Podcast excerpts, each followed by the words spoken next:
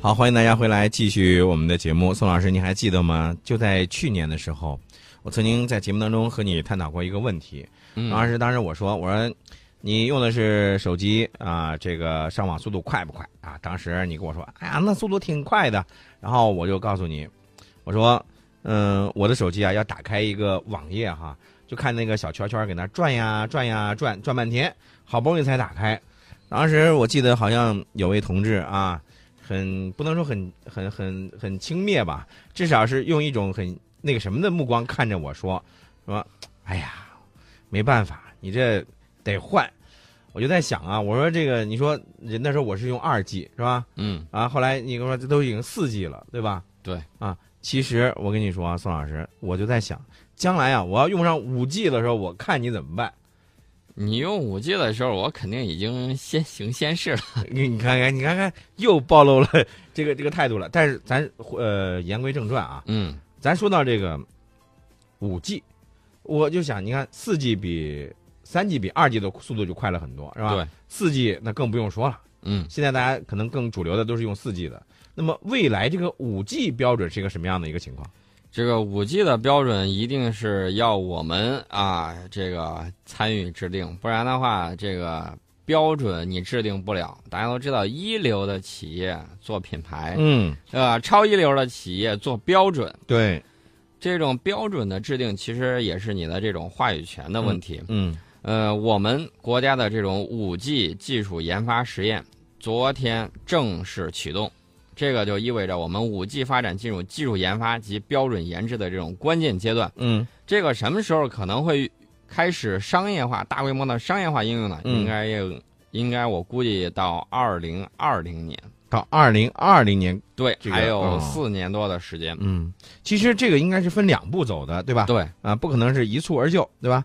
呃，第一步那主要就是技术研发实验了，嗯，那第二步就是呃具体的，你像运行参与，对，继续这啊个这个需要国内的运营商进行牵头组织，嗯然后相关的设备企业啊还有科研机构嗯共同去参与。嗯呃，当然呢，大家可以畅想一下这个五 G。我觉得五 G 未来的发展肯定会给我们的生活带来更加不一样的体验。嗯首先，我觉得一点，你这个现在手机看视频呢，嗯有时候还是有点卡，而且呢，流量的这个费用也很贵。嗯呃，未来到五 G 时代，速度肯定是更快了，嗯，这是毫无疑问的。啊五 G 速度更快，那么更多的人可能会选择看视频呢、嗯啊，这个浏览浏览很多东西的这种方式可能会嗯嗯进行改变。嗯那么到那个时候，陈老师，嗯，我有一个梦想不是有一个梦想，我有一个担心呐、担心，嗯，担心我们的这个节目到时候还有多少人会听广播？哎，我跟你说，宋老师，嗯这个事情我还真是要跟你说一说。其实未来大家的选择可能会越来越多样化了，对吧？呃，不仅仅是互联网，不仅仅可能还有其他的更多的一些新的一些技术，不断的在出现，不断的去吸引大家的目光。但是有一点儿，听广播的朋友们始终在听广播，哎，我而且它只不过是换了一种方式。大家以前可能是你看啊，收音最机最早的时候，咱就用那种什么晶体管的收音机，对吧？啊矿石收音机，对吧？就是那种特别老的。你看你现在数码收音机，对不对？你说你哪一辆汽车上它没有这个收音机？我觉得我们大部分听众是在用网络收音机、网对络啊电台对呀、在收网络听，电台呀、嗯，所以你你你放心啊，还有很多的朋友会在听我们的节目，关键是咱们的节目得办成什么样了，对吧？对，所以我觉得这个国家呢已经正式启动五 G 技术研发实验了。我觉得陈老师，我们应该考虑一下与时俱进。嗯，考虑什么呢？就是我们音频节目的视频化的问题。好、啊，这个要提上日程。等会儿宋老师，这个我得有个小小，我倒有点小小的担忧了。嗯 人家说啊，去年特别流行的一句话，你知道吗？啊，就是关于颜值和气质的问题。你觉得咱两个，咱两个，你要说论气质吧，这嗯不好说哈。那要论颜值，咱俩这没办法呀，对吧？这个这个会不会有很多的朋友看了视频以后就觉得，从此以后我再也不听他们俩的节目了？有这种可能性，但是我们一定要把这个事儿认真考虑一下。嗯对对对，呃，说点儿别的东西啊，嗯说一下科技的发展，我觉得应该给我们的科学家呀大大点一个赞。我们中国的科学家现在研制了新型的催化剂，能够把二氧化碳转化成液体燃料，嗯，这哎个就比较厉害了。我刚才我没我这没听清楚，你说二氧化碳嗯，转化为液体燃料，大家哇听了天方夜谭吧？对呀、你想啊二二氧氧化碳废气啊，对吧？每天我们人体呼出的都是二氧化碳的，而对且吧二氧化碳这个是专门有有一种这个灭火器，叫二氧化碳灭火器、嗯啊，它完全可以进行灭火的，隔怎么可能隔绝空气嘛，怎么可能？能燃烧呢？嗯大家要知道，现在全球的这个气候啊，面临着巨大的这种挑战。嗯那么，如何更有效的去除温室气体，也是科学界探索的方向。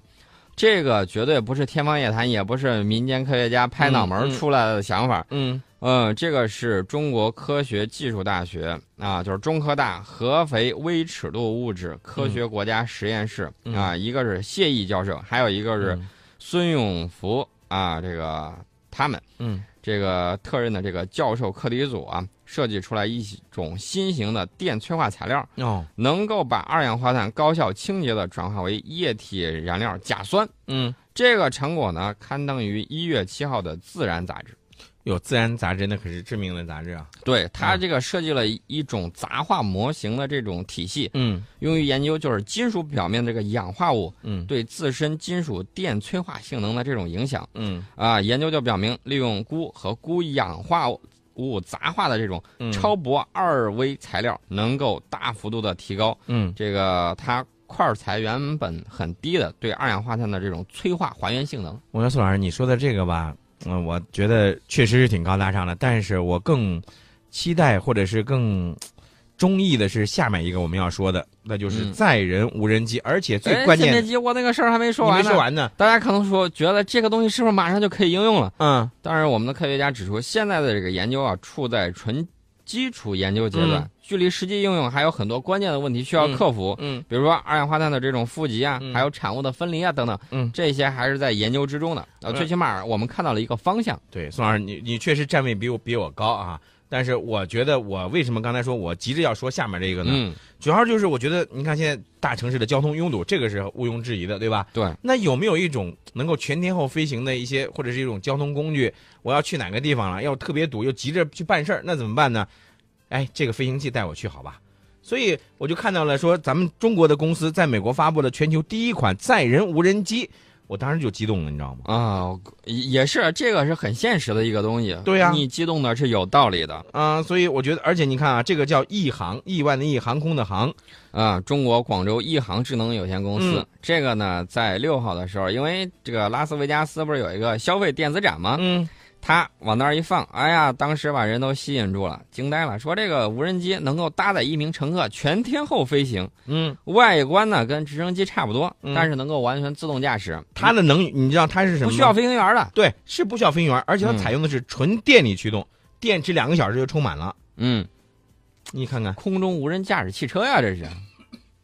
而且我们的这个朋友好人一生平安说，只要有汽车在，就有人听世界。嗯，哎，我觉得这个很好，将来这个无人机上可以考虑一下，我们节目搭载一下。好，呃，铁伞怪侠最后说了一句说，军事武器科技含量呢也是越来越高了。对，这对我们每个人的要求也越来越高。